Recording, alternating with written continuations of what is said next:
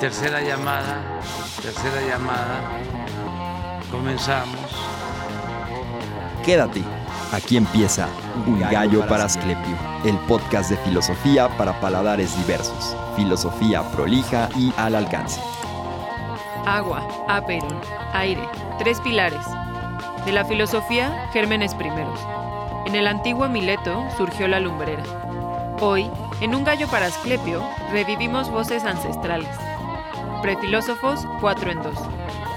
Esta ocupación de la filosofía afirman algunos que tuvo origen entre los bárbaros, pues hubo magos entre los persas, caldeos entre los babilonios y los asirios, y gimnosofistas entre los indios, y los llamados druidas y santones entre los celtas, y los gálatas, según dice Aristóteles en su Tratado de la Magia, y Soción en el libro 23 de su tradición. Pues los egipcios, por su parte, dicen que fue Hefesto, hijo del Nilo, quien fundó la filosofía, cuyos más destacados representantes son sus sacerdotes y sus profetas. Desde este Alejandro de Macedonia median 48.863 años, en los que hubo 373 eclipses de sol y 833 de luna. En cuanto a los magos, a cuyo frente está el persa Zoroastro, afirma Hermodoro el Platónico en su obra sobre las ciencias, que vivieron 5.000 años antes de la conquista de Troya. Janto de Lidia cuenta que pasaron 6.000 años desde Zoroastro a la expedición de Jerjes y que tras aquel hubo muchos otros magos en sucesión, hasta la conquista de Persia por Alejandro. Buenas noches, bienvenidos, bienvenidas y bienvenidas a un episodio más de Un Gallo para Asclepio. Hoy hablaremos del pensamiento antes del pensamiento, de la filosofía antes de la filosofía. Hoy les presentamos Orígenes del pensamiento griego. Como también se dice que Tales, mientras estudiaba los astros y miraba hacia arriba, cayó en un pozo, y que una bonita y graciosa criada tracia se burló de que quisiera conocer las cosas del cielo y no advirtiera las que tenía junto a sus pies. ¿Qué tal? Yo soy Adrián Ardilla Lara. Bienvenidos una vez más a Un Gallo para Asclepio. Todos, de hecho, uno tras otros, tiemblan los miembros del Dios. Bello, sin reservas, es el amor a la verdad. Lleva lejos y es difícil alcanzar el final del camino. Más difícil es, sin embargo, la vía del regreso cuando se quiere decir la verdad.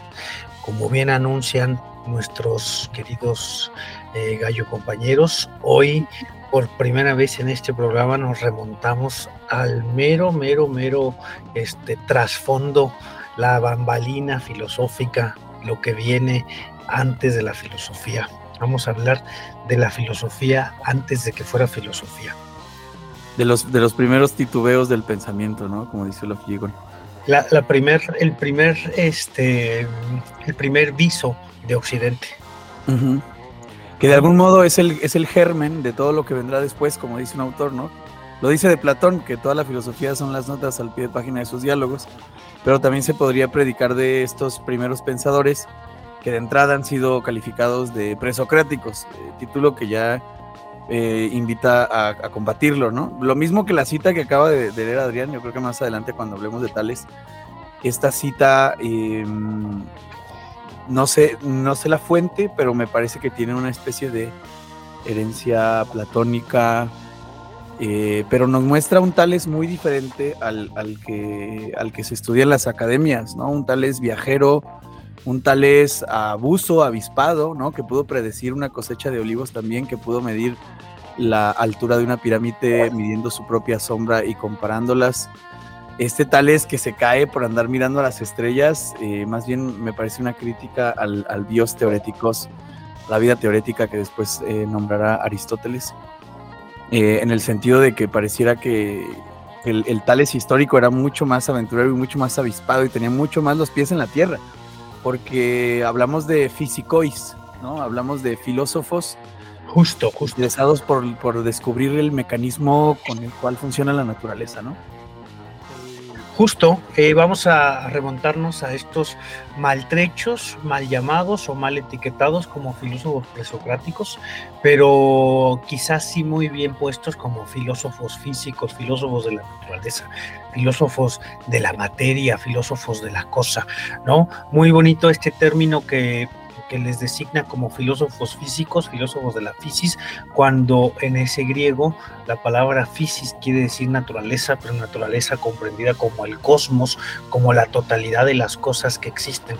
Nosotros hoy quizá este, muy bobamente, muy torpemente, cuando decimos naturaleza, pensamos en el campo, en la tierra, en las vacas, en los árboles, pero para el griego antiguo la palabra fisis, la palabra naturaleza evocaba todo, ¿no? Sin este conocimiento de las bacterias, pero podría ser desde una bacteria hasta un, un sol que orbite en otras galaxias lejanas a nosotros, todo eso es la naturaleza. Y estos primeros filósofos, estos filósofos físicos, lo que querían escudriñar, lo que sometieron a crítica, lo que sometieron a juicio, lo que querían cribar era qué es todo lo que me rodea, ¿no?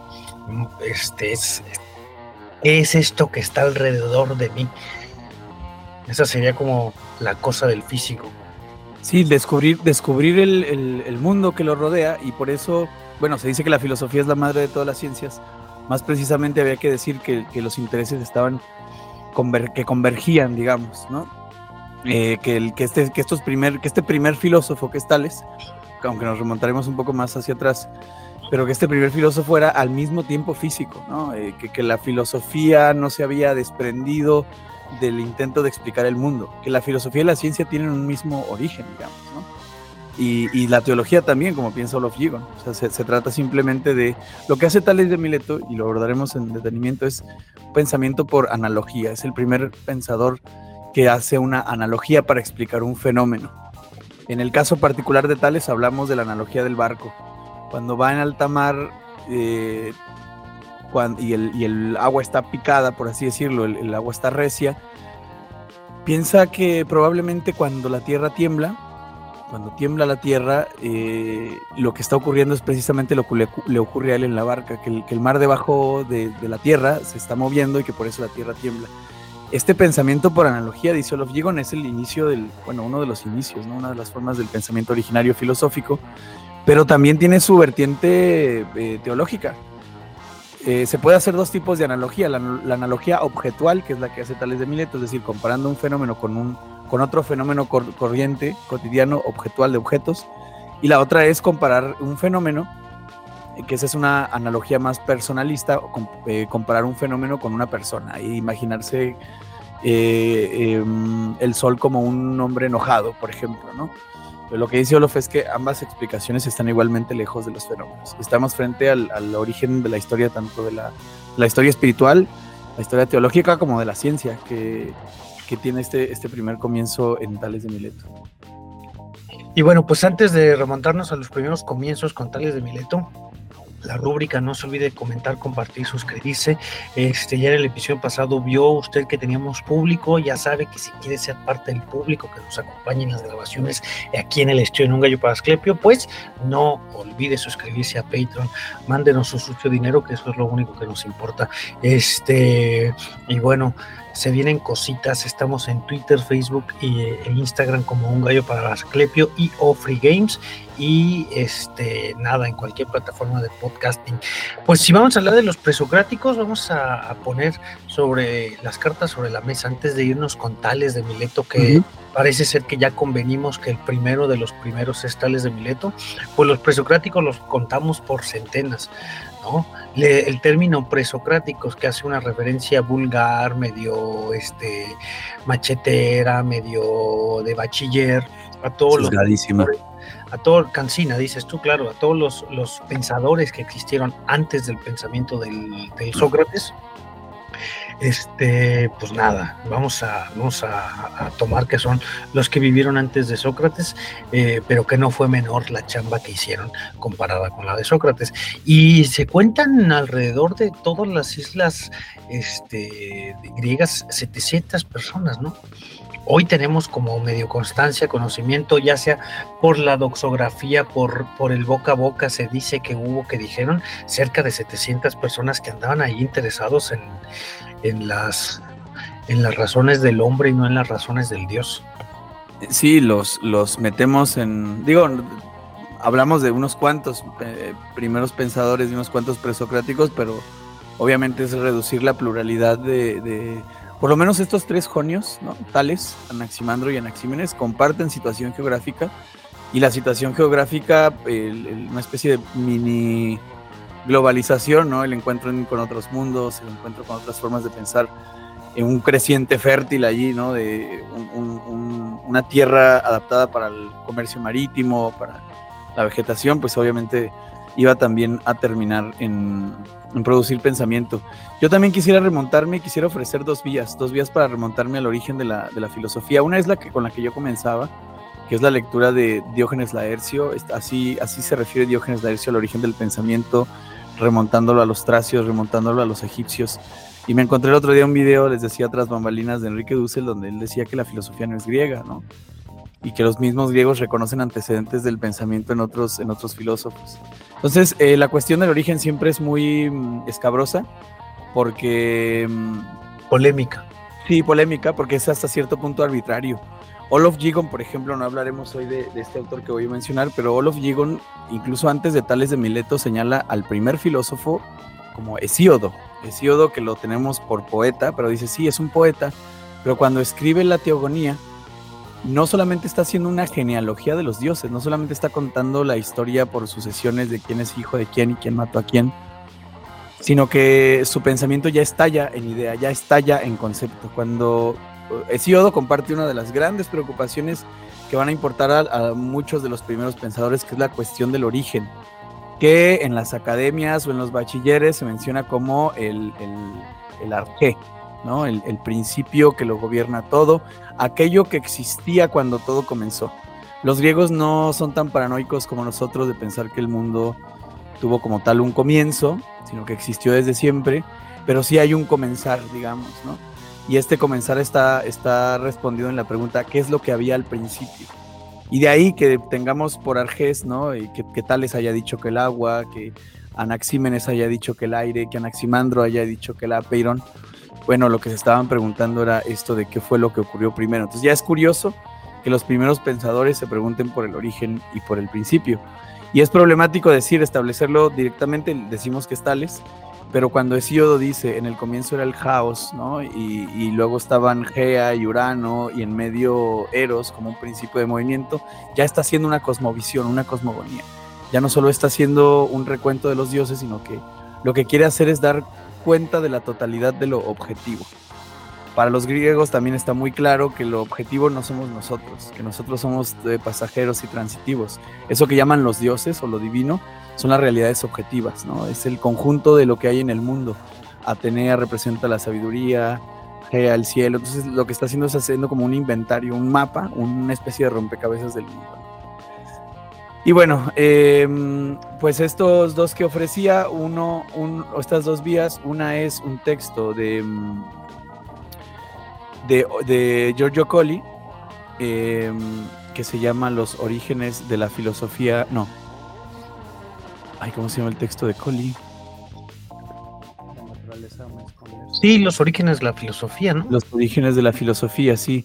En este texto, eh, el nacimiento de la filosofía. En este texto, Colli dice que la filosofía surge como un fenómeno de decadencia. Que debido a que el amor por la sabiduría es inferior a la sabiduría, es una especie de nostalgia en la que se sitúa Platón. Eh, que tiene la nostalgia por los siete sabios. De hecho, Tales de Mileto es uno de los siete sabios. Esa es otra de las paradojas. Decimos que es el primer filósofo, pero dentro de los siete sabios, que es esta tradición griega de personas venerables donde para ellos encarnaban la sabiduría, pues Tales está contado.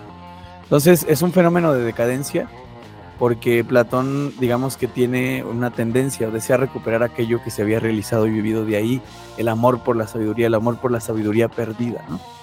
Y lo que hace Colli en este libro básicamente es vincular el origen, el origen, origen de la sabiduría o de la filosofía en la sabiduría, eh, sí, es decir, si la filosofía es un fenómeno de nostalgia, de buscar regresar o recuperar lo perdido, pues el origen sería la sabiduría misma. ¿Y qué, cuáles son los arquetipos de la sabiduría para los griegos con Giorgio Colli?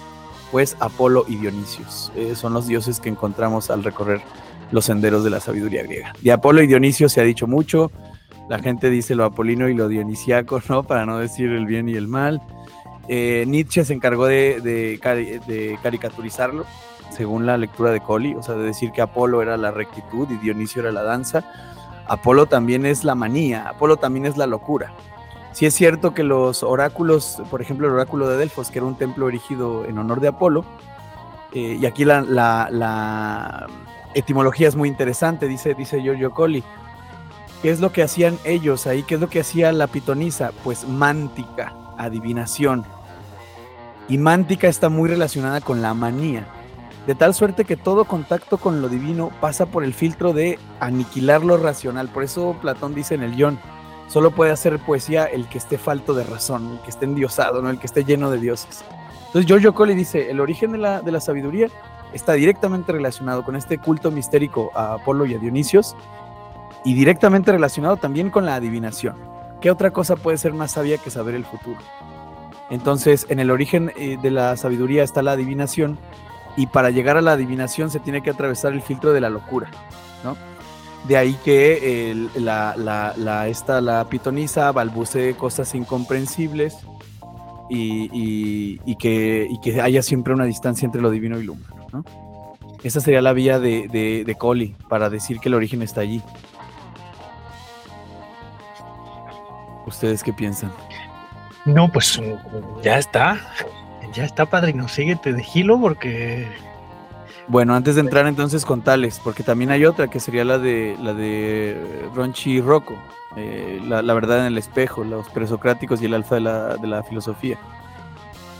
Esta es más, más este, ortodoxa, digamos, ¿no? Dice que el primer documento en el que aparece la palabra filosofía es en un fragmento de Heráclito donde se dice, es necesario que los varones amantes de la sabiduría se informen de muchas cosas. Parece que la primera vez que se escribe esta palabra es en un, bueno, que se conserva, por supuesto, ¿no? Pero fue Pitágoras el primero en, según una anécdota de Diógenes Laercio, en primero en llamarse filósofo. Cuando le preguntaron, oye, ¿tú a qué te dedicas? Porque estás hablando de los astros y tal. ¿Tú en qué eres sabio? Pitágoras rehúsa nombrarse a sí mismo como sabio y decir, no, yo no soy sabio, yo soy filósofo. Yo no poseo ningún saber, sino que estoy detrás del saber, estoy a la, a casa del saber. Y él, digamos que articula lo, que sería el germen de la filosofía en una especie de forma de mirar el mundo. Dice, dice Ronchi Rocco, la filosofía denota una sabiduría especial, la peculiar actitud del testigo. Em, esta actitud sustrae la mirada de la parcialidad, ¿no? a los sentidos de su, de su parcialidad y su autosuficiencia y la, enraiza en una mirada más comprensiva. De tal suerte que el testigo es el que da un paso hacia atrás para ver, el que sale del mundo para ver. La filosofía como camino hacia la sabiduría sería entonces una disciplina de la mirada. El que filosofa es aquel que adquiere una especie de, forma diferente, unos lentes para mirar el mundo.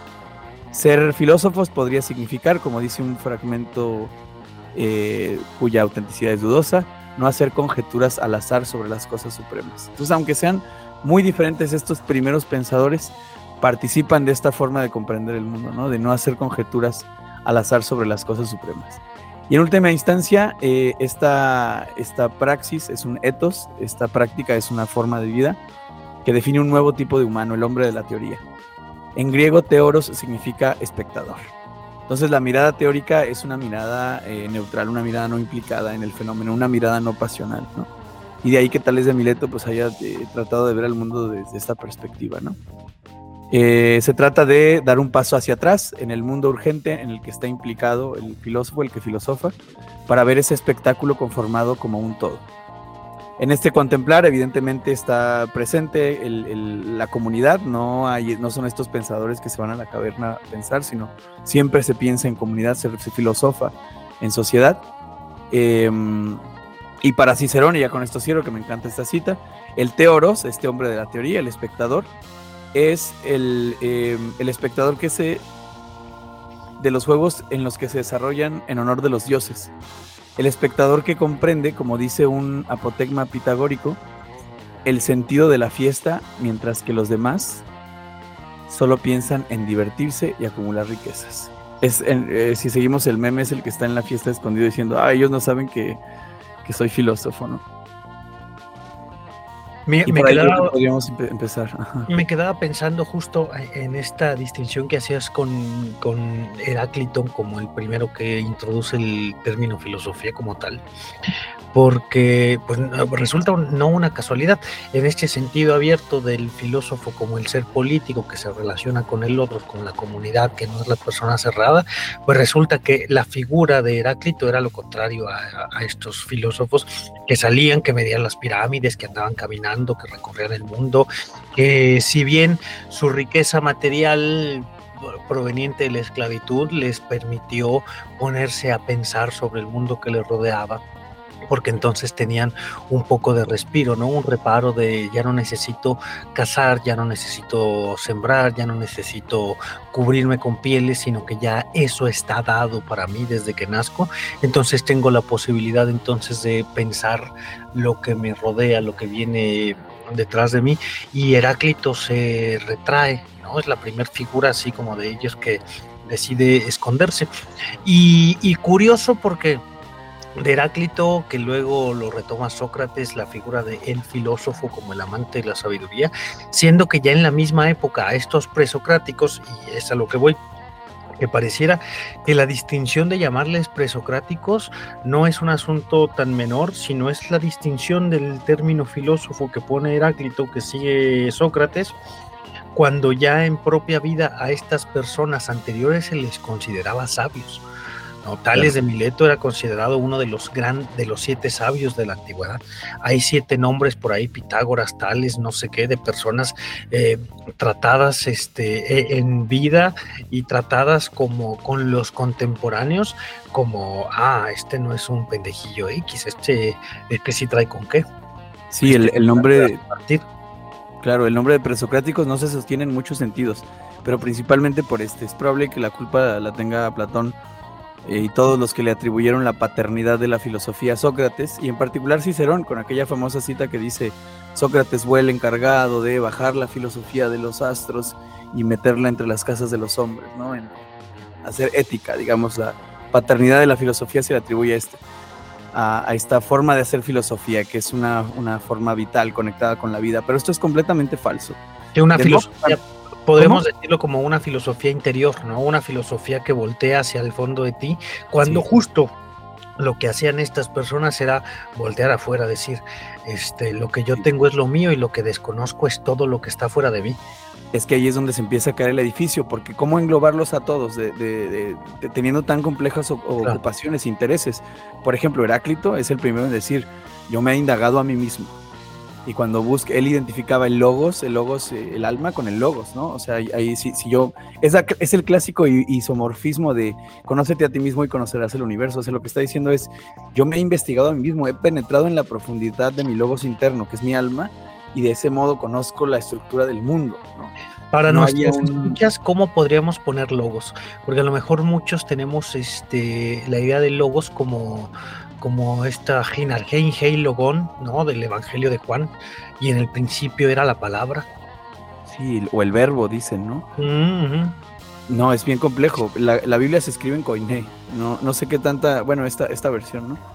No sé qué tanta, eh, o sea, sí, en el principio era el logos, es lo que dice en Koiné, en el principio era el, el logos, se traduce como palabra, como verbo.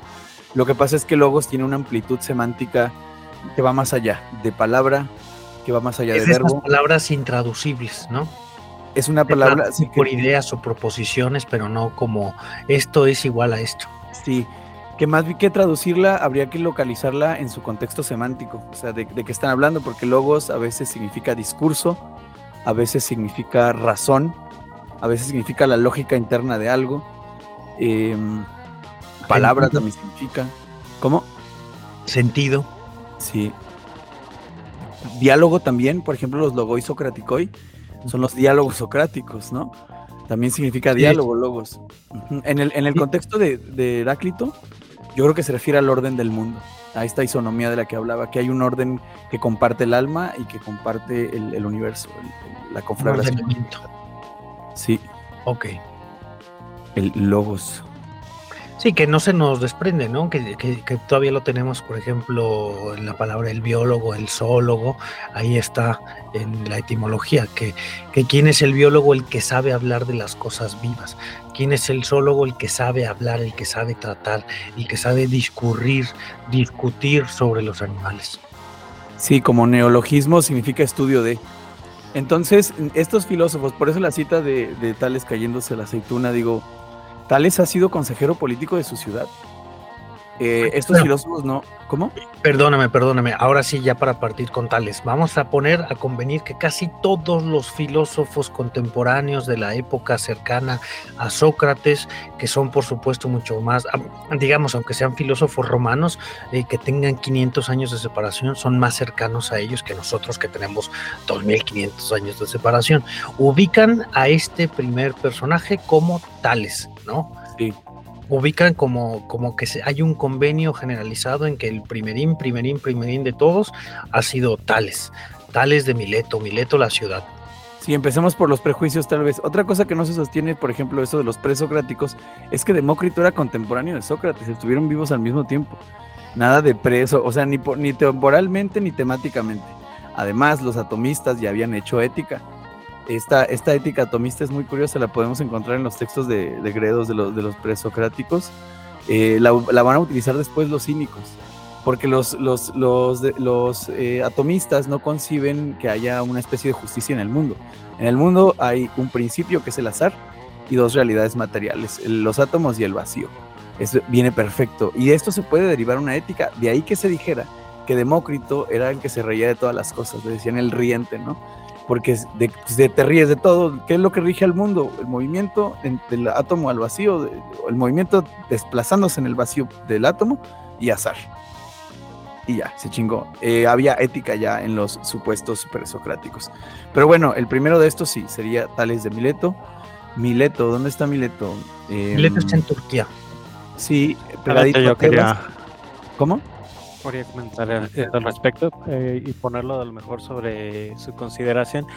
No creo que a lo mejor se trate de una ética propiamente, eh, a lo mejor el nombre de presocráticos que se ha convertido en una generalidad, a lo mejor históricamente, pero algo que nos decía a lo mejor el maestro de prepa, un poco más acertado que el hecho de que sean anteriores a Sócrates, se debe a que son propiamente a lo mejor unos físicos y que Sócrates más que hacer una ética estaba haciendo una antropología y creo que por eso hacía esa, se trataba de hacer esa distinción entre los filósofos socráticos y los que son presocráticos, ¿no? Y justamente lo que comentabas en el inicio, Alan, la cita que saco de que se cae al pozo, es justamente de Platón. Y uh -huh. traer a colación esto que estaban justamente señalando ahorita, de que eh, tanto todas las partes, todo donde inicia. Mm, te dejas de oír cuando te quitas el micrófono. Eh, justamente eh, todas estas partes donde inicia la filosofía, que es Éfeso, que es Mileto, que es Pérgamo, que todos estos eh, ahora pertenecen a Turquía y que ya no pertenecen a Grecia. Alguna vez platicaba con una compañera eh, de España y traía a colación esta idea, ella un poco más eh, en con convivencia con, con algunas personas griegas y decía que había como que cierto recelo al hecho de que los turcos les habían arrebatado las zonas más importantes o más representativas para la cultura griega que era esta parte, ¿no? Era Éfeso, era lo, ajá, toda la, la, parte del mar Egeo y que realmente pues ya no pertenecen a Grecia, pertenecen a Turquía. Uno tiene que ir a, a Turquía para conocer los orígenes de Grecia. Bueno, eso es una, esa es una, una bobería, porque entonces los eleatas que están del otro lado, Parménides de Elea, Elea es actual Italia, Elea sería el, hoy Nápoles. La idea, sí. Diríamos Parménides el napolitano. No. Il napolitani. Parménide. Parménide. Bueno, pues ahí, ahí sí, me gusta eso de la antropología, pero también da el clavo con otra cosa que es la otra de las caricaturas de los presocráticos, que eran físicos. Sí, ok, sí, les interesaba la física, sobre todo a Tales. De hecho, podríamos decir que Siodo va un poco más adelante porque es, porque es como más conceptual. Su, su idea del origen no es material. O sea, aquí hay una cuestión que interesaba mucho a Aristóteles, ¿no? Que es, hay, hay unos presocráticos, bueno, unos primeros pensadores griegos que le dan eh, al arqué a la cuestión del origen eh, un material. En el principio era el aire, dice Anaxímenes. En el principio era el agua, dice Tales, y ahorita profundizamos en, por qué lo decía, ¿no? Pero Anaximandro, por ejemplo, dice en el principio era el apeiron, era lo, lo indeterminado. Una locura. Y, y Hesiodo dice en el principio era el caos, es decir, ya no son principios materiales, son principios formales. Lo que quiero decir es que los presocráticos no solo hacen física, también hacen metafísica. Eh, ya es muy claro en Hesíodo y sobre todo en Parménides que están hablando del ser. ¿no? Entonces habría una serie de preocupaciones que ampliarían el espectro de, lo que llamamos los primeros pensadores, que sería la preocupación por el ser, sin duda alguna, la preocupación por la física, por, por los mecanismos de la naturaleza, la cuestión del origen, cuándo comenzó todo, qué onda con el comienzo, y la, la cuestión del mundo como totalidad. Eh, de la ética, bueno, sí, tal vez solo Demócrito, y de la antropología se la tendríamos que atribuir entonces a Sócrates. Pero, las, pero sus preocupaciones, digamos que también son las primeras preguntas. Esto es curioso, ¿no? Nos, nos dan un vistazo de cuáles fueron las primeras preguntas filosóficas que se hicieron. Estaba todo bien pegadito, mira, está Mileto abajo y luego arribita está Samos, ¿no? Sí, justo es lo que estaba viendo, que Éfeso, Mileto, Samos eh, están en Turquía, pero Advera es Siria. No, es este... Como de estas, estas cosas, este... Por ahí están también las, las islas de Safo, este, Lesbos. Lesbos, Agrigento, por ejemplo, es esta isla de los... es Sicilia. Uh -huh. ¿No? Empédocles de Agrigento es siciliano y los Eleatas, pues claro que son de, de, Italia. Sí, bueno, para los que se pregunten si Tales de Mileto realmente existió, tenemos relativa certeza de lo siguiente. Estuvo en Egipto y emprendió la explicación de las inundaciones del Nilo. Tiene ahí una cosa como de hidro... ayudó a, a encauzar un río, una locura, era un hombre de acción. Es verosímil que haya hablado de las pirámides, es verosímil que las haya medido, y es posible, es posible que haya encontrado y descrito una piedra imantada. Por eso pensamos en su obra, dice Olof Gigon, como una especie de narración de viajes. También hay que poner atención en el tipo de textos, ¿no? No sé si eran tablillas o papiros en lo que escribían, pero Um, dice, ¿qué tipo de texto escribía el filósofo? De, algunos tenemos los textos de los alumnos que escribían, de otros tenemos discursos públicos, de otros tenemos cartas. Probablemente con Tales de Mileto estemos hablando de que su texto era una especie de narración de viajes. Eh, de él no podemos decir que sea ágrafo, porque hay testimonios de, su, de sus textos, pero no se conserva nada. De, de, hecho, de ningún presocrático se conserva nada hasta, ya, ya, ya para cuando está vivo Aristóteles, ya solamente le toca ver el texto de Anaximandro. Aristóteles no tiene contacto, ya todo ya, es de oídas, ¿no? Y, y, y, también no es que hablemos de muchísimo tiempo, en realidad son como 250 años entre, entre Aristóteles, como 200 años entre Tales de Mileto y ya, que bueno, decimos, quizá a un centennial 200 años le puede parecer un chingo, pero nosotros pensamos que como humanidad existen 40 mil años, entonces 200 años es nada. Sí, es nada, y, y, pues es, pero no había editoriales, ¿no? No había editoriales encargadas de preservar los textos. A lo mejor, quién sabe qué tanta relevancia, o sea, o qué tan, qué tan poco cuidado había del texto, tal vez no, pues no, no sobrevivió. Sí, eh, no, el cuidado del texto se lo podemos achacar ya a Alejandro. Sí. Y Aristóteles quizá. Bueno, es, es el precisamente Aristóteles el que, el que lanza una ojeada a los antiguos filósofos, ¿no? Pero no es el primer historiador tampoco de la filosofía. Aristóteles describe el pensamiento de los otros filósofos para hablar del suyo, ¿no? Para decir que, que algunos han acertado, pero no del todo, entonces hay que venir a acomodar las cosas. Y de Tales ha dicho que es el fundador de la filosofía y que ha puesto el agua como origen. Y por eso ha dicho también que la tierra viene del agua. Esa es otra de las, de las caricaturas, ¿no? De, de Tales. Ay, es que el origen es el agua, qué ingenuo. De ahí la disputa entre los antiguos y los modernos. Pero pensemos un momento en, la analogía, o sea, en, la razón de por qué decir que el agua es el origen de todas las cosas. El mar es el origen porque en el principio la tierra estaba totalmente cubierta de agua. ¿no? Eh, quiere suplantar el caos Hesíodo, simplemente está hablando de un problema parcial de la historia terrestre. Tales ha dicho que el arjé del todo es el agua, es decir, el origen al principio, y que la tierra flota sobre las aguas.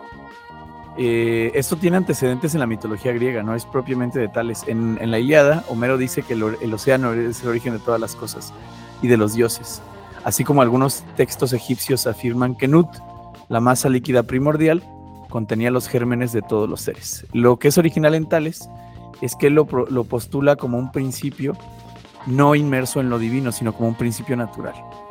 El agua es el principio, digamos, físico de todo el mundo, ¿no? Aristóteles propone un posible motivo. Lo líquido está adecuado espacialmente a lo seminal. Las semillas de todas las cosas tienen naturaleza húmeda. Y me retrotraigo hasta mis clases con el maestro Arbizu, que, él también tenía esa intención de no caricaturizar a los, a los primeros pensadores. Y decía, es que está pensando en lo húmedo. ¿Qué pasa si tú dejas eh, tu café, por ejemplo, ¿no? Eh, y vives en Veracruz, vives en Jalapa y dejas tu café dos horas pues ya tienes un hongazo ahí que te va a decir papá en las próximas dos semanas, ¿no? Observa que el movimiento, digamos, el movimiento del océano, la creación de vida tiene que ver con lo húmedo. Lo húmedo es lo que, lo que posibilita tanto el movimiento como la vida. Entonces estamos pensando que está haciendo una especie de analogía diciendo, de todas estas sustancias con las que me encuentro en el mundo, ¿cuál pudo haber dado origen a todas las demás? Y ya lo del origen, uff, también hay procesos de explicación física, que la rarefacción, que la condensación, que la separación, lo explicaban diciendo, qué sé yo, lo voy a decir caricaturescamente, pero que, que la tierra al secarse, perdón, que el agua al secarse se convierte en tierra, ¿no? Y que al calentarse se convierte en fuego. Y que hay un único principio que sería... que al moverse el movimiento, que al supermoverse se convierte en fuego. Ándale, un movimiento sumamente agitado y prolongado del agua hace que el agua se, se encienda. Sí, ya no parece tan ingenuo, ¿no? Ajá, ves el bullir cuando pones tu pocillo a hervir y dices entonces si quema con esas pocas burbujas, el fuego debe de ser agua que está en movimiento pero a la máxima potencia. Sí, sí, sí.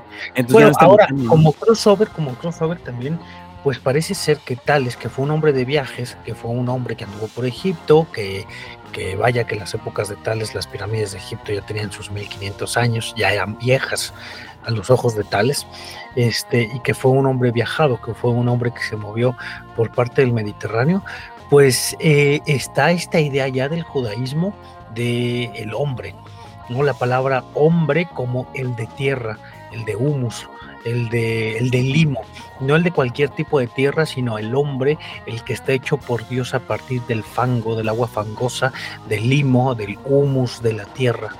Este, ya es una idea eh, no solamente propia de los griegos, sino esa cosa ahí de la humedad. Por eso me parece como no una cosa menor, sino que todo es producto de su tiempo que Aristóteles, que Tales diga que es el agua y que viene de la humedad, pues no es algo nada más que ocurre ahí. Con esta idea del judío de que el hombre es aquel hecho de humus por Dios, pues ya está. Ya Adán, lo, eh, Adán es el hombre porque lo hace de tierra, de barro, pero no de cualquier barro, del barro limoso, del barro de la humedad, del barro que se encuentra alrededor de los ríos y de los. donde vemos a los. ¿Cómo se llaman los. los las ranas bebés? se me olvidó el nombre, los renacuajos. De ahí es donde se encuentra este, el hombre. Y lo seminal, ¿no? El conducto de lo seminal, como dice Aristóteles, es lo acuoso. el, semen se, distribuye por medio del agua y es el principio de vida. Y si hay un isomorfismo, pues debe haber un agua seminal, así como nuestra agua seminal da vida, pues debe haber otra agua seminal eh, cósmica, ¿no? Que, que haya dado origen a todo esto, ¿no? Y si para nosotros es una locura el agua, o sea, el hecho de que el agua, eh, qué sé yo, rompe las leyes de la gravedad. No sé si han visto esto, pero las, las gotas, a veces las gotas en, sobre un vidrio, digamos, que esté, que donde acaba de llover, a veces las gotas suben. ¿no? No, y también si les dices groserías, su estructura molecular cambia, y si les dices palabras positivas, también su estructura molecular. Y no te olvides de poner música a los bebés para que... No, es, lo de la gravedad es en serio, Arturo. Es no, se llama capilaridad. ah, bueno, pero es una locura para nosotros el agua, ¿no? Sí, claro, el principio de capilaridad. Pues imagínate para él, obviamente al, buscar entre principios, el más adecuado era este, y además fíjate, eh, estos primeros pensadores cuando buscan principios buscan principios que sean al mismo tiempo determinados y tengan algo de indeterminación. Por ejemplo, Anaxímenes, digamos que, que ¿por, qué, ¿por, qué, no podría ser principio la Tierra? Que es algo más determinado, más, más eh, contable, pero sí el aire, que es algo más en movimiento, ¿no? Y en el caso de Tales es lo mismo, el agua es algo más, más inaprensible. Más inaprensible. Y, las transformaciones del agua, o sea, el agua se convierte en hielo, se convierte en...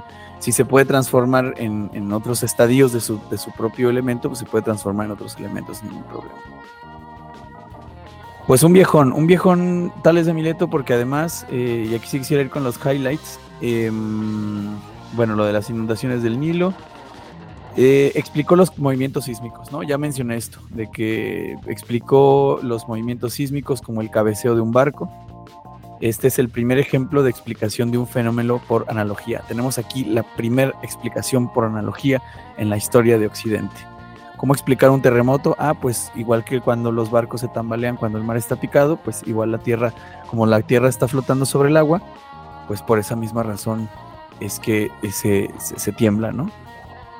Em, también predijo un eclipse de sol en el 28 de mayo del 585 antes de Cristo. Eh, predice un ejemplo de sol habiendo determinado como fecha precisamente el año en el que sucedió. Eh, obviamente Tales no estaba en situación de hacer cálculos astronómicos, pero tuvo que haberse servido de las listas de eclipses históricos para contrastar la relativa regularidad en que se sucedían era, era abusado, era, era un zorro, ¿no? Había, había una doxografía, ¿no? Sobre el eh, que Tales hizo el primer telescopio, que Tales se cavó una zanja eh, que apuntaba todo el tiempo hacia el mismo este, cuadrante del cielo y pudo calcular el movimiento planetario, las estaciones con mayor eh, fidelidad porque se metía dentro de un hoyo que le permitía, un hoyo profundo, pues digamos medianamente profundo, que podemos imaginar, unos 5 o 6 metros, este, donde solamente ve un mismo cacho hacia el cielo y siempre, siempre, siempre este, iba a estar viendo lo mismo, entonces pudo distinguir el cambio de las estaciones y de las estrellas, no mediante observaciones, igual el primer telescopio se le achaca a Tales de Mileto. Y no me parece casualidad que mm, eh, esta doxografía, aunque sea falsa, digamos, eh, da cuenta del carácter de Tales, de, su amor, de su obsesión por la, mm, por la razón, digamos. Todos los presocráticos, todos los primeros pensadores comparten esto, comparten, eh, comparten la, la confianza en el logos, la confianza en el discurso, la confianza en la razón para desentrañar los mecanismos de la naturaleza. En el caso del eclipse, por ejemplo, eh, pues no lo estaba viendo como la ira de los dioses, como lo harían sus predecesores. Para tales, el eclipse estaba sucediendo según el curso natural de las cosas. imagínate su, sorpresa al revisar estos papiros, ¿no? Eh, estos registros astronómicos de los egipcios y decir, encontrar el, el patrón. O sea, imagínate ese primer eureka de decir, cada, cada 500 años, para papá, y empezar a decir, para papá, y decir, sí, cada tantos años, por lo tanto el próximo va a ocurrir, qué sé yo, mañana, ¿no? Este, y en ese sentido estaba, estaba ya dándole una especie de articulación racional a la naturaleza. Los científicos son completamente herederos de esta, de esta actitud, ¿no?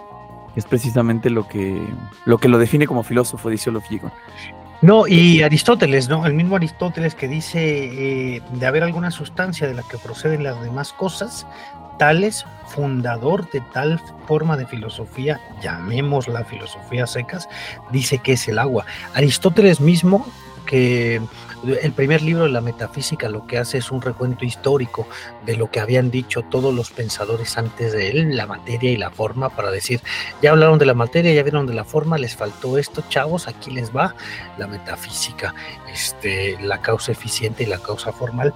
Este, justo creo que estas grandes cosas de las que Aristóteles, Aristóteles no afirma que Tales es el primer filósofo porque haya dicho el arjé es el agua, sino que Aristóteles le llama primer filósofo porque se pone a pensar cuál es la sustancia, no por haber dicho el agua es la sustancia, sino por haber pensado cuál es la sustancia de la cual surgen todas las cosas. Sí, y que va muy a tono con la idea que Aristóteles tenía de la filosofía. Olof lo, que es que parte del asombro, ¿no? Olof lo dice así. Tales no pertenece al campo de los físicos, de los físicos, de los primeros pensadores, por haber perseguido con especial vigor, el, el vigor especulativo sobre todo, el problema del principio y del todo. Eh, en Hesíodo y en Anaximandro le han, le han superado con mucho, o sea, son más abstractos, son principios más conceptuales. Lo que le hace ser filósofo es su voluntad, manifestada en cada detalle, de hallar una causa razonable que quitase a lo asombroso su misterio y lo hiciera familiar al hombre. Esta concepción de la filosofía se mantiene de tales hasta Nietzsche, me parece a mí, que, que, Nietzsche ya leemos una crítica de por qué quieres hacerlo todo familiar. ¿Qué significa, familia, ¿Qué significa filosofar desde esta perspectiva? Hacer que lo ajeno se vuelva familiar. Explicar lo extraño, lo insondable, lo que se le atribuye a las fuerzas divinas mediante principios racionales, mediante principios conocidos, mediante cosas que tengamos a la mano, digamos. Y eso da lugar al primer pensamiento por, por analogía. Sí, claro. Claro, claro. Sí, analogía. Viene del agua porque las cosas necesitan humedad. Eh, viene del agua porque cuando una cosa muere se seca. ¿no? El cadáver se seca en huesos, las plantas se secan en hojarasca, este, las ratas se secan en momias. ¿no? Sí, entonces es, eso es lo que, lo que permanece después de él, ¿no? La, la indagación de una, de una causa física al margen de lo mitológico.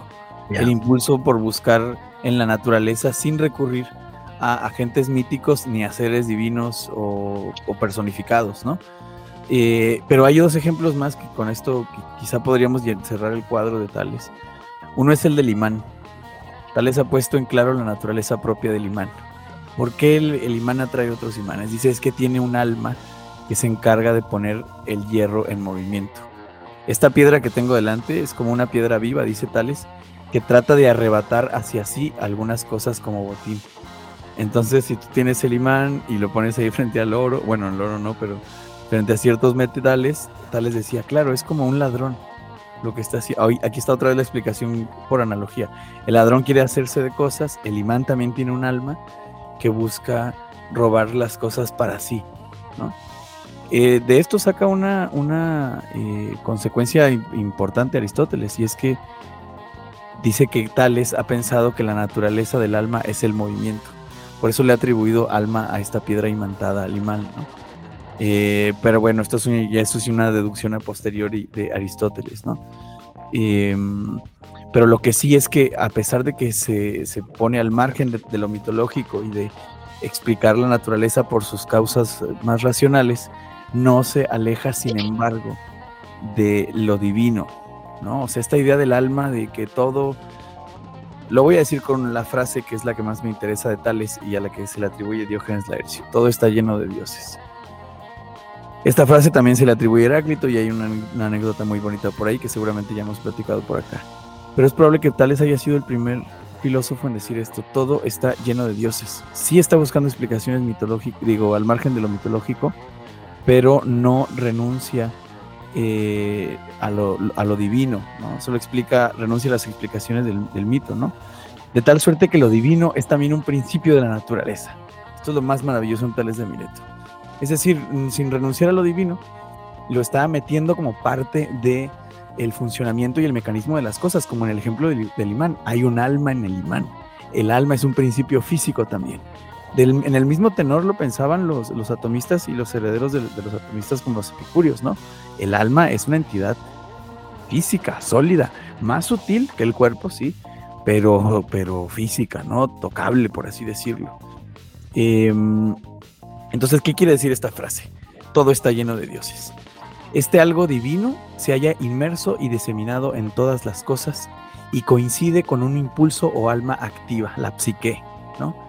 es el principio de ciertos movimientos. Entonces hay una especie de alma que lo atraviesa todo, cuestión que le concierne a todos los primeros pensadores. Este principio lo atraviesa todo, ¿no? Este todo, este todo está atravesado por ese principio que es la divinidad.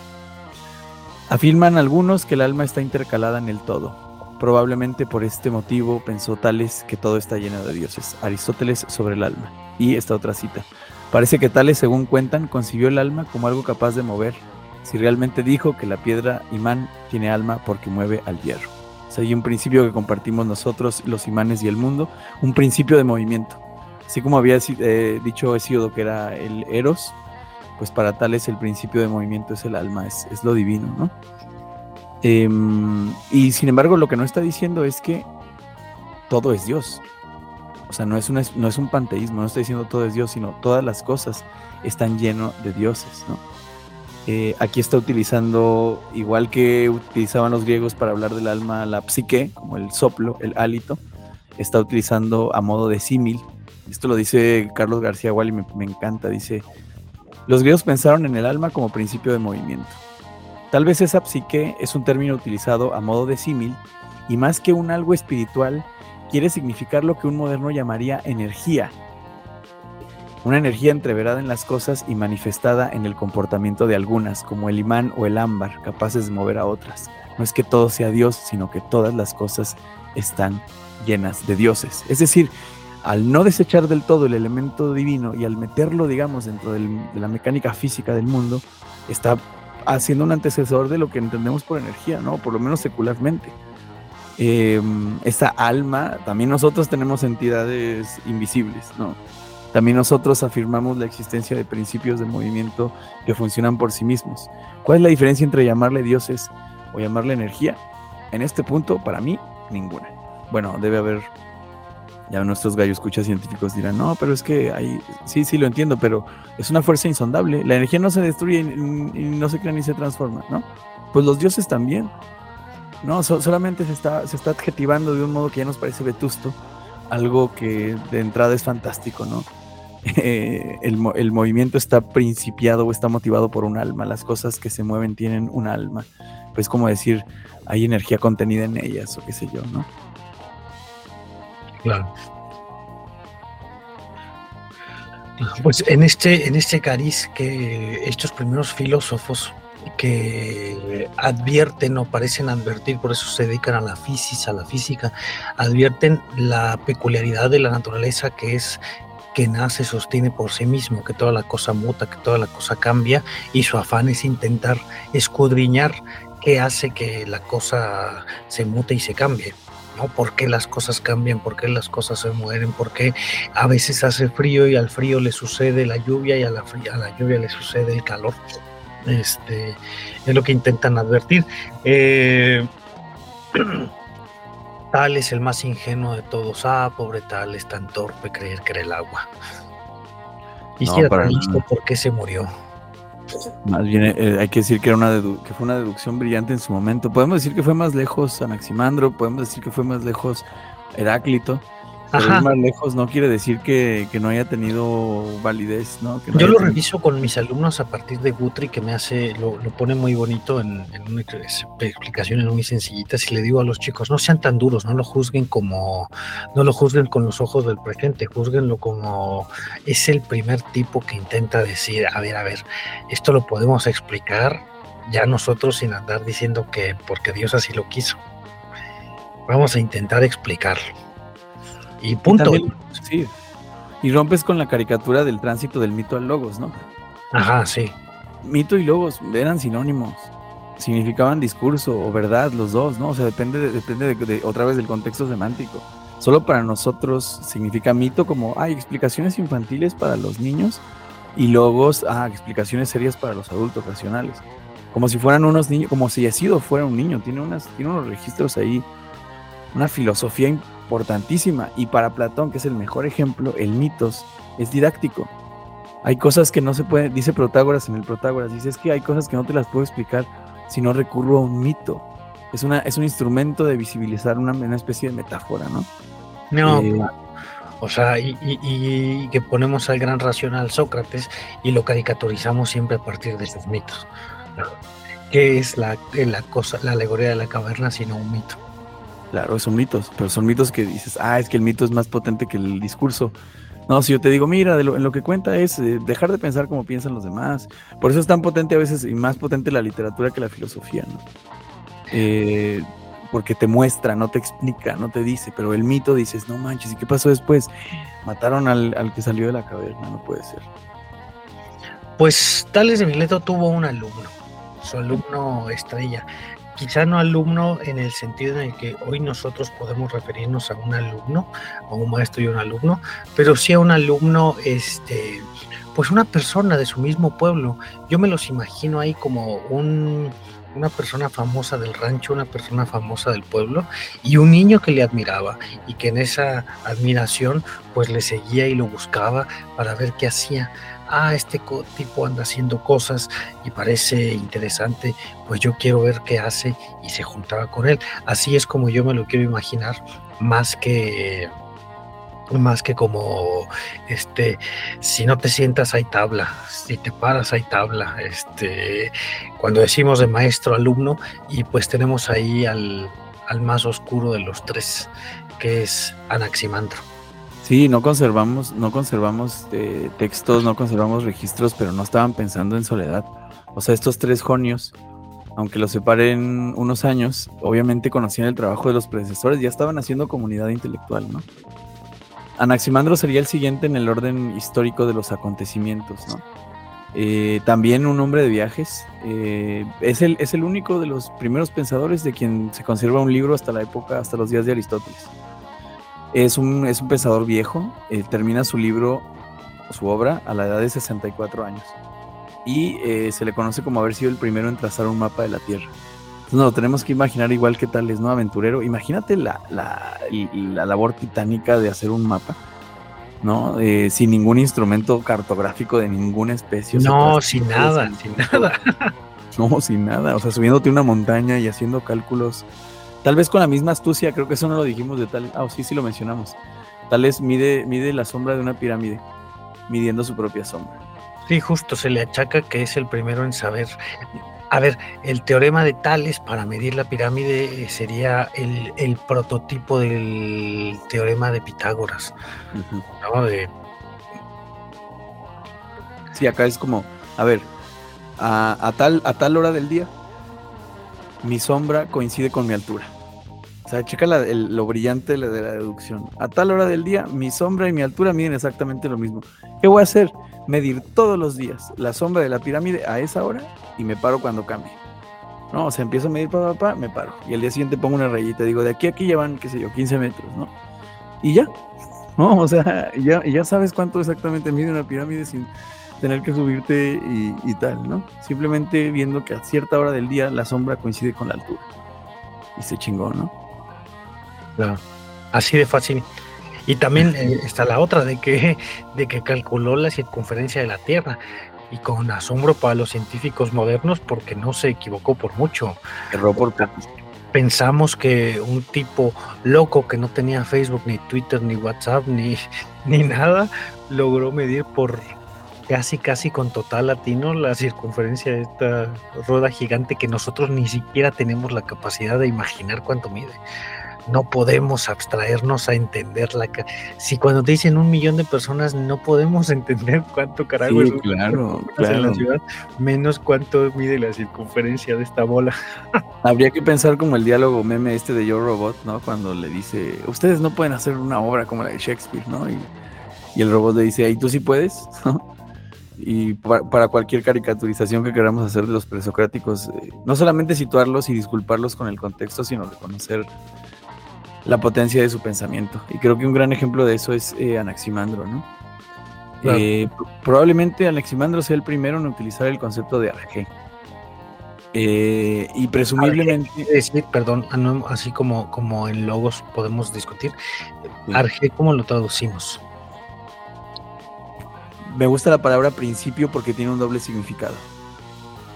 lo que existía al principio, es decir, la realidad primigenia, la realidad que, que, estaba cuando tuvo lugar la Tierra y los astros y toda cosmogonía de origen presupone un arjé, ¿no? Un principio.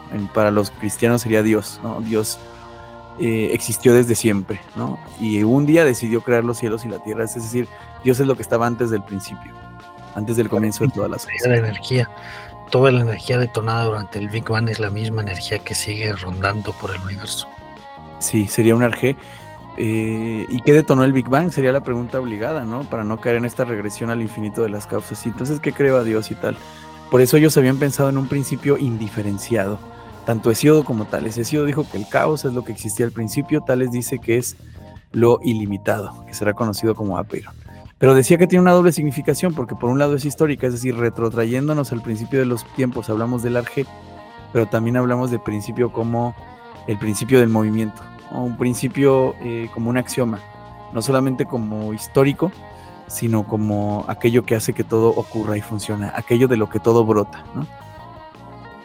El primer de los principios. Por eso Aristóteles llamó a su, a su, bueno, Andrónico de Rodas llamó metafísica al libro intitulado de Aristóteles que supuestamente debía, debía llevar por nombre La ciencia de los primeros principios. Aristóteles agarra a todos estos presocráticos y dice, yo voy a hacer una solución todavía más elegante, es la del primer motor inmóvil y seguramente algún día le dedicaremos una, una sesión a la metafísica, ¿no? quiero prometer cosas, pero... Ya pues, tenemos metafísica 4 en 1. Sí, pero el libro, hay quienes dicen que la metafísica de Aristóteles es el, es el libro más importante de la historia de la filosofía. Bueno, Arbizu dirá eso. Eh, entonces, Anaximandro propone el apeiron, que traducimos por lo ilimitado. No se puede imaginar, porque no es una sustancia, no tendría, no tendría una especie de forma como, como el agua, ¿no? Sería un principio más bien indeterminado, bastante abstracto, ¿no? Y es el primero en una larga teoría, una larga serie de conceptos que son expresión de la abstracción de la liberación de cualquiera de las cosas visibles del cosmos. Aquí va la otra argucia intelectual y lógica que se avienta Anaximandro, y es la siguiente. No podemos poner como principio de todos los elementos uno de los elementos. No podemos usar una parte del mundo para explicar todo el mundo. O sea, está cachando las falacias ahí mucho antes de cualquier lógica formal. No puede ser el agua porque el agua está en el mundo, tiene que ser algo previo al agua. Justo, justo. Esa es una cosa como muy bonita y muy interesante que comparten los presocráticos. Pareciera que son eh, personas abocadas a la lógica, a esta lógica primaria que nosotros pensamos como de prepa.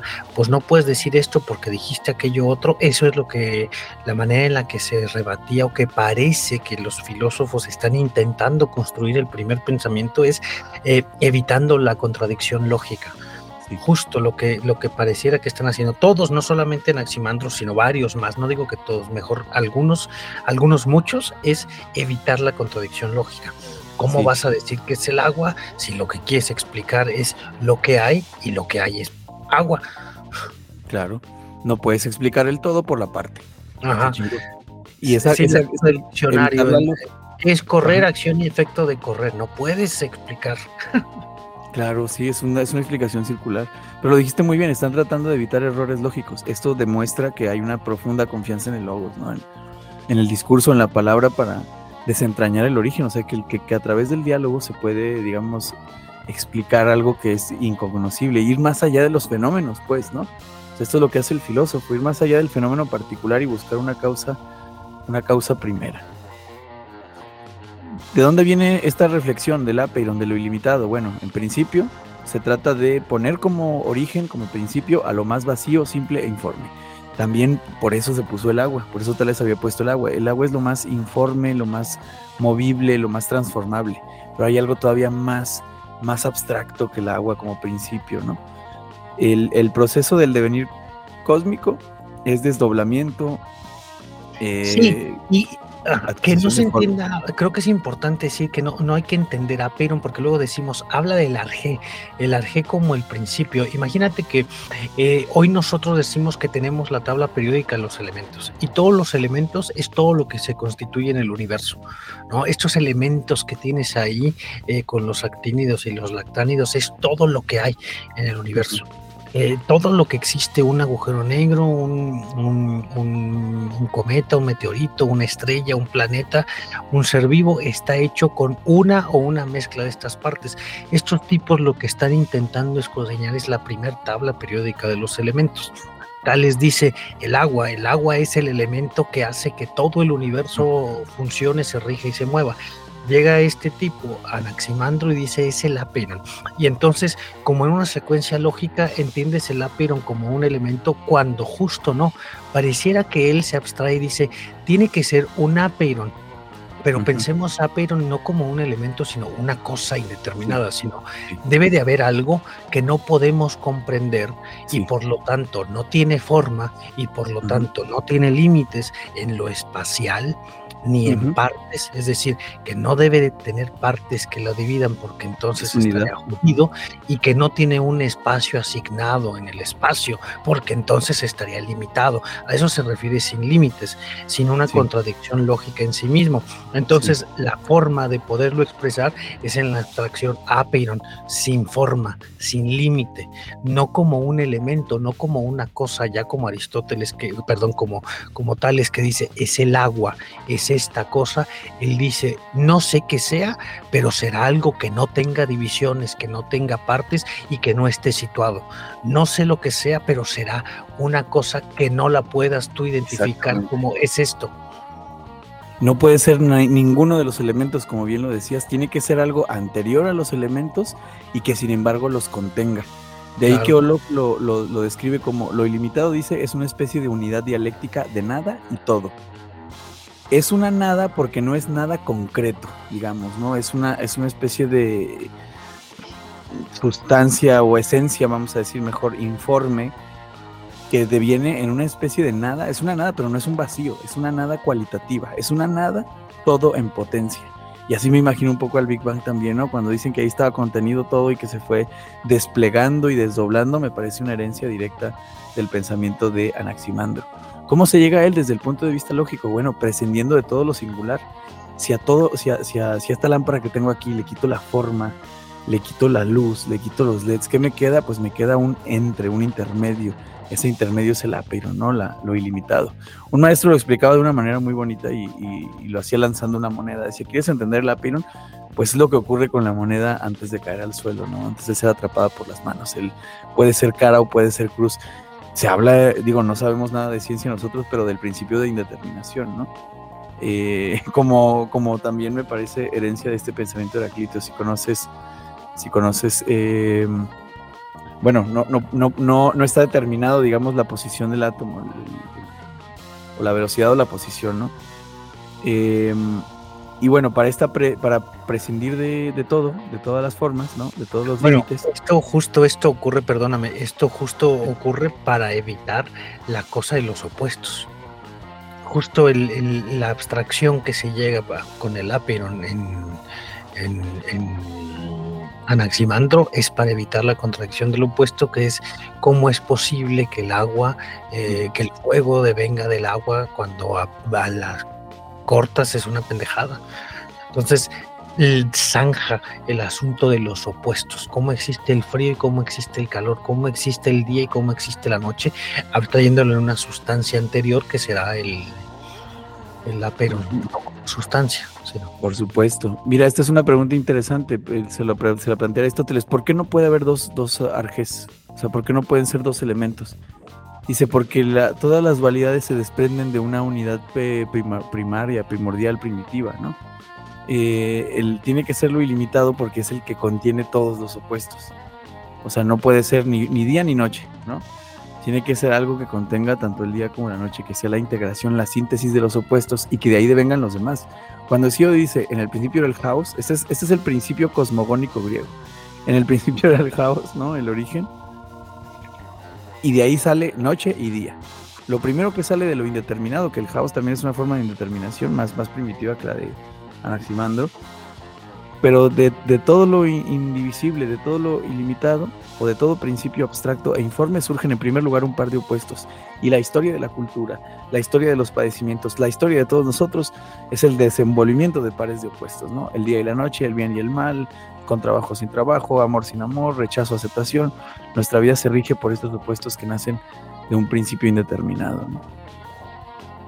Y que ya mencionaste de pasada algunas características, ¿no? Que, es, que es una unidad, que, no tiene partes, ¿no? que es, es, por esencia uno, porque viviendo en un mundo múltiple, aquello de lo que brota lo múltiple tiene que ser una unidad. También tiene un carácter divino porque es inmortal y no es perecedero, ¿no? Eh, y es ilimitado tanto en el espacio como en el tiempo. Y por último, también presenta una oposición entre principio y mundo. Lo ilimitado no es una trascendencia que simplemente se quede allá como nos imaginamos a Dios, Dios está fuera del mundo, sino que es una trascendencia que está dentro, ¿no? Lo ilimitado está realmente más allá de la luz y del sol, del día y la noche, pero al mismo tiempo está entre la noche y la luz. Ese entre señala una relación conceptual del principio trascendente con el mundo, ¿no? No está, no es lo trascendente como lo ontológico, sino lo óntico, ¿no? Lo que tenemos aquí cerquita, de a pie. Y bueno, es invisible, visible e invisible. Em, porque por un lado está más allá de lo visible y lo concreto, pero opera, digamos. Y, yo lo veo, por ejemplo, en la capacidad de transformación que tienen las cosas. O sea, en el ser humano está clarísimo que, que de algún modo el Apeiron vive en nosotros, que somos una indeterminación porque no somos nada dado. Es decir, el hecho de que todas las cosas siempre se puedan transformar, que la piedra se pueda convertir en grava, que el hombre se pueda hacer bueno y malo, que, que, partimos de una indeterminación originaria de los seres humanos, que somos indeterminados en un, sentido muy abstracto, y esto lo van a decir todos los existencialistas, ¿no? Somos, eh, desde Pico de la Mirándola, somos el único ser cuya esencia no está dada del todo, ¿no? Cuya, cuya esencia no la estamos dando. Pues esto es un principio de, apertura, ¿no? Que viene dado por lo, por lo que no tiene límites, por lo que se transforma. Bueno, pues eh, quisiera cerrar este. Yo creo que nos quedaremos en Anaximandro porque son todos muy interesantes y si queremos dejar de caricaturizar tendríamos que mm, darle su lugar a cada uno, ¿no? Pero hay, hay una frasecita, y creo que es también una cita de, Aristóteles, que dice lo siguiente: de, lo, de, de Anaximandro, por supuesto. De lo ilimitado nacen todos los cielos y el orden que hay en ellos. Pero donde las cosas reciben su llegar a ser, es también donde tiene lugar su perecer Venimos de lo indeterminado y a lo indeterminado vamos. Tal como debe ser, porque se pagan unas a otras penas y castigos por su injusticia, de acuerdo con el orden del tiempo. Entonces Anaximandro no solo habla de este principio informe, sino que mete la justicia. No, mete la injusticia. ¿Qué, ¿Cuál es el concepto de justicia que vemos en Anaximandro? Pues para esto nos puede ayudar Salvador Paniker con su libro de eh, Filosofía y Mística. Dice, lo que existe es una injusticia porque hay una cierta usurpación por quitarle el puesto a lo demás, un desequilibrio, un predominio unilateral sobre lo otro. ¿Qué quiere decir esto? Que nacer es una especie de injusticia. ¿Cómo pasamos de lo indeterminado a las cosas concretas? Pues por un proceso de separación. Así de sencillo, ¿no? A diferencia de la condensación cualitativa, rarefacción, que, está, por ejemplo, en, en Anaximandro eh, diciendo que, eh, perdón, en Anaxímenes, que dice que el principio es el aire, el aire se transforma cualitativamente en otras cosas. Si se endurece, se convierte en agua. Así, ya, ya mencionamos varios ejemplos. En, Anaximen, en Anaximandro, perdón, no hay un cambio cualitativo, simplemente el Apeiron tiene contenidas todas las posibilidades y de ahí se desprende una concreta y se hace realidad. ¿Por qué esto es una injusticia? Porque el hecho de que yo esté vivo es una injusticia porque le quité lugar a todas las otras posibilidades de lo que pude haber sido. O sea, mi existencia es una injusticia respecto de la pero ¿no? ¿Te acuerdas de este juego de la feria donde bailaba la monja, que es un círculo donde la gente va girando?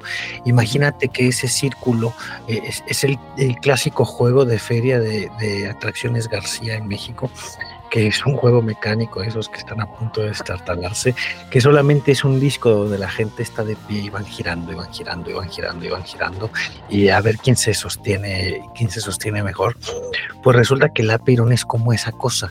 Imagínate que tienes un plato girador que todo el tiempo está girando y todo lo que es el universo, todo lo que son las cosas, todo lo que existe es como si tú soltases un huevo adentro de ese plato girador.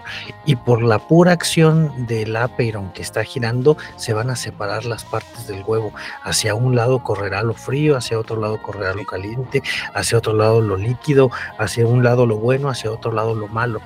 Pero justo ese disco girador giraba desde antes de que el huevo cayera y de, eso es como la caracterización del Aperon. El Aperon hace que todo se separe, que todas las formas tomen eh, la justa medida de lo que le corresponde. Sí. Y lo dijiste muy bien, la justa medida, porque hay una idea de justicia divina, una, una verdadera justicia ciega, y que es la de la, de la, de la necesidad, vamos a decirlo así, ¿no? Lo que tenía que ser. Mm, no, no quisiera aventurar que se trata de, un, de una persona que diría que vivimos en el mejor de los mundos posibles, pero el hecho de haber nacido y haberse concretado es, eh, bueno, Olof lo digo, Paniker lo dice así, la primacía del Apeiron garantiza la, la permanencia de un orden igualitario fundado sobre la reciprocidad de las relaciones, un orden isonómico. Todo retorna a lo infinito y el ciclo recomienza. Entonces, la idea de la, de la justicia es que haber nacido es una especie de injusticia por separarse de esa totalidad originaria, eh, informe e ilimitada, y la justicia es la muerte, ¿no? La el regreso a eso ilimitado. Y pues lo que decimos, eh, hoy, hoy eres humano. Yo no pedí nacer. ¿Cómo? Yo no pedí nacer, qué injusticia. En, realidad es porque, eh, bueno, Pánica lo dice así. Anaximandro presenta la primer fenomenología del pecado original de la finitud. Y pecado original lo pone entre comillas. Digamos que al escindirnos de la totalidad, al autolimitarnos como sujetos aislados, todo lo que no somos se convierte en, territorio ajeno y en última instancia hostil. Por eso nos cagan los otros, porque el odio al otro arranca de aquí, porque el otro usurpa un pedazo de esa totalidad a la que inconscientemente aspiramos eh, reunificarnos. El otro es el signo, o sea, el otro me comprueba que vivo en una realidad escindida, limitada y mortal. El otro es la muestra de que nos separamos de ese principio ilimitado, de ser pura posibilidad, hacer realidad, realidad concreta, ¿no? Por eso Anaximandro ve en la individuación un crimen respecto de la unidad primordial. ¿No? Y que ese crimen se va a pagar muriendo, restituyéndonos a esa unidad primordial. Este, eh, por eso Paniker dice esto que me encanta y lo he repetido en un chorro de cafés, filosofar es fingir que no se es místico. Y aplica perfecto para los primeros pensadores, porque al pensar en el origen, estar pensando en esa unidad indeterminada, primigenia, primordial, de la que todos salimos y a la que todos eventualmente eh, volveremos, ¿no? Claro, claro. Este, no sé si tienes de Anaximandro por ahí como las notas que tiene Guthrie. Guthrie que se va también por el lado más cosmogónico en el que habla de una eh, como si fuera la primera evolución de los seres alrededor de, del pensamiento de Anaximandro. William Guthrie en este pequeño breviario donde habla de los presocráticos justo dice que, que, una de las grandes cosas que tiene Anaximandro es que Anaximandro hace una, una arqueología de cómo se fue haciendo la Tierra desde un huevo fecundo incandescente, ¿no? una bola de fuego que se fue apagando poco a poco y que de ese eh, apagar se volvió acuático y surgieron las, las montañas y surgieron, hace una, una cosa de la creación de la vida en la Tierra. Y hay un asunto muy, muy interesante después de que explica cómo sale el sol y la luna y los anillos. Dice, durante este proceso apareció la vida por primera vez ¿Y dónde apareció la vida? En el cieno caliente, en el limo, pues la vida se originó en la humedad, sometida al calor. Los primeros animales tuvieron formas de peces con la piel cubierta de espinas o de escamas, y de ellos procedieron todos los demás animales terrestres, incluso el hombre, que por lo tanto es la evolución final de aquella primera especie de pez. No, es una cosa loquísima. O sea, evolución. años, 2500 años antes que Darwin, este tipo diciendo, si hubo algún animal primero, tuvo que haber sido como un pez. Y de ese como pez tuvo que haber salido todo. No hay de otra mano, no hay de otra. Y lo decía porque justo aparece en la doxografía que este Anaximandro hablaba de la evolución y de las formas y cómo de los ríos se fueron secando, porque en sus viajes observaba cómo en lugares donde no había mar y no estaban cerca de mar, había enterradas conchitas y animales marinos este, y fósiles, aunque veía, eh, seguramente no tenía la palabra fósil, pero veía estas cosas que ahora nosotros vemos como fósiles para para este para hablar de, la vida y la evolución. Sí, es un, es un adelantado sin duda alguna a su, a su tiempo y a su época. Quisiera añadir un, par de notas más para cerrar con Anaximandro, sobre todo la potencia eh, filosófica que tienen estas palabras. Marcel Conche estima que las palabras de Anaximandro significan la primer justificación filosófica de la muerte. Localiza la culpabilidad de un ente finito como seríamos nosotros, los seres humanos. Eh, en esta culpabilidad encuentra una especie de desacuerdo ontológico consigo mismo nos sentimos culpables por no ser lo que somos o por ser lo que no somos. Porque nuestra última identidad es la infinitud, pero somos finitos. Por eso hay una constante aspiración hacia la unidad primigenia. Em, desde el principio los griegos han sido muy conscientes de la osadía de que existir debe expiarse y que la, expiación de la existencia, por eso el, lo mejor es nunca haber nacido y sino atravesar cuanto antes las puertas del Hades. Esta expiación consiste en volver al origen, al caos o a la nada. Leonardo da Vinci escribió, retornar, deseo retornar al caos primigenio, es como la atracción del mosquito hacia la luz. Y desde el punto de vista psiquiátrico, R.D. Laing se ha referido al deseo de muerte o al deseo de no existencia del esquizofrénico como un sentimiento de culpabilidad primaria por no tener ningún derecho a la vida. Esta esquizofrenia podría tener su origen o se puede explicar mediante este, el apeirón de Anaximandro. Y por último, estas son palabras de, Salvador Paniker.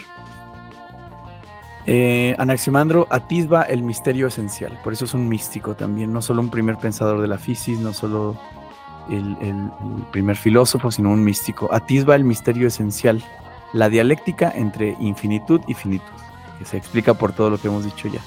La suprema identidad, lo que somos en última instancia, lo que somos en el fondo de las cosas, es la infinitud. No, la no limitación, la no dualidad. Eh, entonces, al nacer acontece el crimen de la parcelación, de la individuación, en suma, el lenguaje y la cultura, es lo que aparece a través de estas realidades escindidas. Finalmente, todo retorna a la no dualidad originaria, que es su suprema identidad no dual. Amén. Amén. Sí, Anaximenes. Para que no anden diciendo, ay, los primeros, los presocráticos, ¿no? los presocráticos decían que a la agüita. Sí, ay, sí, qué ingenuos. son tremendos. Pues sí, entonces mm, nos vemos con la promesa de hacer una, una segunda parte de la filosofía preplatónica pues sí, por lo menos eh, Parménides y Heráclito. por ahí me, un tuit de una morra que decía, chicas, la historia de la filosofía son Parménides y Heráclito peleándose. Otra de las caricaturas, ¿no? Que probablemente Ajá. Solo hay se conocieron o no estaban en tan desacuerdo como parece. No, pero pues por supuesto que no, porque nacieron como en los mismos años, vivieron como en las mismas épocas y cada uno de lado a lado del pueblo, como si uno viviera en Mérida y el otro viviera en Monterrey. Parménides en en Italia y el otro en acá. Y aparte, pues Heráclito sufría de, depresión, entonces no salía de su cama. Era Heráclito el oscuro, el que decía, yo no quiero vivir, yo no quiero este, juntarme con los demás. La caricatura, pues sí, hace 27 siglos la filosofía este, empezó con rumbos, nació con rumbos rumbos muy, muy prolijos. Eh, y pues parece ser que muchas de las disciplinas humanas no se han atrevido a tantas cosas como esto que se atrevió hace 27 siglos.